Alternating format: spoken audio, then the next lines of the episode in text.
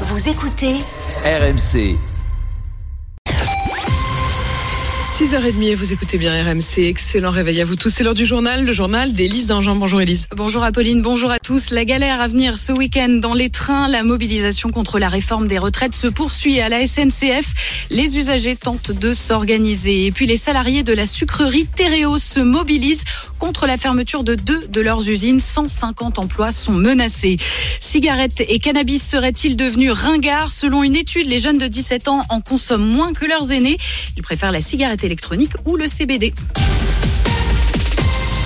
Si vous devez prendre le train ce week-end, il va falloir s'armer de patience. La mobilisation contre la réforme des retraites se poursuit et le trafic SNCF s'annonce très perturbé ce week-end. Un TGV sur deux en circulation en moyenne. L'axe nord et l'axe atlantique seront particulièrement touchés. Sur les branches régionales, il y aura un intercité sur quatre et deux TER sur cinq. Beaucoup de chiffres, synonyme de galère pour les usagers, comme l'a constaté Martin Bourdin, gare Montparnasse à Paris quand ils sont arrivés en gare pour acheter des billets pour rentrer à Saint-Brieuc ce week-end. Là, on cherche à rentrer chez nous. Victor et Géraldine ne s'attendaient pas à ça. Tout est complet ou c'est supprimé? Ils ont pourtant cherché tous les itinéraires possibles sur la borne d'achat. Bah, c'est impossible, il euh, n'y a aucun train. Du coup, on n'a pas de solution. On a un enterrement demain. Bah, ça va être foutu. Christophe a eu plus de chance. Il a pu, lui, partir à Nantes pour les 60 ans d'un proche. En revanche, son retour à Paris dimanche soir n'est toujours pas confirmé. Ça m'inquiète parce que si je peux pas être au travail lundi, c'est très embêtant ça va me travailler parce que lundi j'ai une réunion importante donc si je sais pas euh, oui ça va me travailler quand même un peu oui. Pour le moment beaucoup de voyageurs prennent ça avec le sourire mais attention prévient Michel Kidor. Un mouvement qui se poursuit le week-end prend une autre dimension. Il est le vice-président de la Fédération des usagers des transports. Il risque d'y avoir un renversement de, de, l'opinion publique. Le soutien qui existe, il sera sans doute gâché euh, si ce mouvement s'avère trop ennuyeux pour les, pour les voyageurs et pour les gens qui doivent absolument se, se déplacer. Il redoute aussi que ce genre de grève le week-end pénalisante pour les voyageurs finissent par les détourner du train au profit d'autres moyens de transport plus polluants. Dans les airs aussi, il faut s'attendre à des perturbations. Les compagnies aériennes vont réduire de 20% leurs vols ce week-end au départ de plusieurs aéroports, dont Paris-Orly, Bordeaux ou encore Nantes. Côté transport parisien, il y a du mieux. Le trafic va revenir à la normale sur la plupart des lignes de métro. RMC euh, vous le révélait hier. Les syndicats de la RATP ont décidé de mettre euh, la grève en pause jusqu'à mercredi prochain. Les explications de Jean-Christophe Delprat, le secrétaire fédéral FO euh, Transport du groupe. L'aspect financier rentre en ligne de compte, comme tous les salariés français, hein, en fait. Hein. Les salariés de la RATP, euh, je crois, sont à leur septième jour euh, sans rémunération. Bon, bah, ça commence à peser sur le portefeuille. On est en période d'inflation. Euh, la moitié des salariés, je pense aux collègues de bus, ont fait grève du mois de septembre jusqu'au mois de décembre dernier. Ça a quand même laissé des traces qui étaient extrêmement importantes. Et là, on voit bien que c'est par les manifestations, par l'unité syndicale, par l'unité des Français, qu'ils soient du secteur privé ou du secteur public, on gagnera.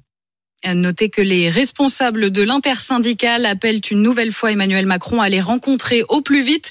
Dans un courrier envoyé hier au président de la République, il dénonce le silence de l'exécutif. Eux aussi se mobilisent. Les salariés de la sucrerie Théréos disent non à la fermeture de leur usine. Le groupe va fermer deux sites en France et notamment son site historique à Écodœuvre dans le Nord. 123 postes sont menacés. Motif invoqué, la réduction de la production de betteraves qui sert à fabriquer le sucre peu convaincant pour les salariés qu'Amandine Réau a rencontrés sur place pour RMC. Depuis mercredi, des employés de la sucrerie font brûler des pneus et des palettes, mais surtout, ils bloquent la sortie des 40 000 tonnes de sucre encore dans les silos. Ils se relaient jour et nuit. Pour Kevin Lecoq, 30 ans salarié de l'usine, cette annonce. C'est un coup de massue. Il ne se voit pas travailler dans une autre usine du groupe. J'ai mon fils que j'ai en garde alternée, qui est à l'école euh, pas loin d'ici. J'ai acheté une maison il y a un an et demi, pas loin d'ici. Donc je pourrais pas faire euh, des kilomètres et des kilomètres euh, tous les jours. L'argumentaire de Théréos, un site pas assez rentable et des factures d'énergie qui augmentent, ne tient pas pour Adrien Fenet, secrétaire CGT du CSE. Le but est très simple, hein, c'est de maximiser les profits. Pour être très clair, on n'a jamais perdu d'argent à Ecodœuvre. Mais en plus, nous, on avait la spécificité de, faire du sucre à haute filtrabilité qui est encore vendu encore plus cher. C'est une aberration de fermer notre sucrerie. Les salariés ont le soutien de nombreux élus, dont Thierry Boutement, le maire sans étiquette d'Escodœuvre. C'était très soudain, c'était brutal. La sucrerie existe depuis 150 ans. Elle a fait vivre euh, énormément de familles. Ça fait partie de l'ADN de notre ville. C'est très compliqué de s'imaginer aujourd'hui la ville d'Escodœuvre sans le fonctionnement de cette usine. Les 123 employés devraient être réaffectés dans d'autres usines, mais rien n'a été proposé aux centaines d'intérimaires et de saisonniers. Le ministre de l'Agriculture, Marc Fesneau, appelle le sucrier à ne laisser aucun des salariés sans solution. Gosport, placé en redressement judiciaire le mois dernier, pourrait avoir pour repreneur son concurrent Intersport. La chaîne de magasins s'apprête à faire une offre de reprise. Elle a jusqu'à ce soir pour la déposer auprès du tribunal de commerce de Grenoble. À Hambourg, en Allemagne, une fusillade a éclaté hier soir dans une église de témoins de Jéhovah. Selon la police allemande, plusieurs personnes ont été tuées. Elle ne donne pas de bilan plus précis. Le journal fait lui état de sept morts et huit blessés graves. Le motif de l'attaque reste pour l'heure inconnu. Il est 6h35 sur RMC. Nos jeunes seraient-ils plus sages que leurs aînés en matière d'addiction? Ils semblent en tout cas plus raisonnables. C'est ce que révèle une étude de l'Observatoire français des drogues et des tendances addictives. Les jeunes de 17 ans consomment moins de tabac, moins d'alcool et moins de cannabis. Et c'est surtout de la cigarette qu'ils se détournent. Clara Gabillet.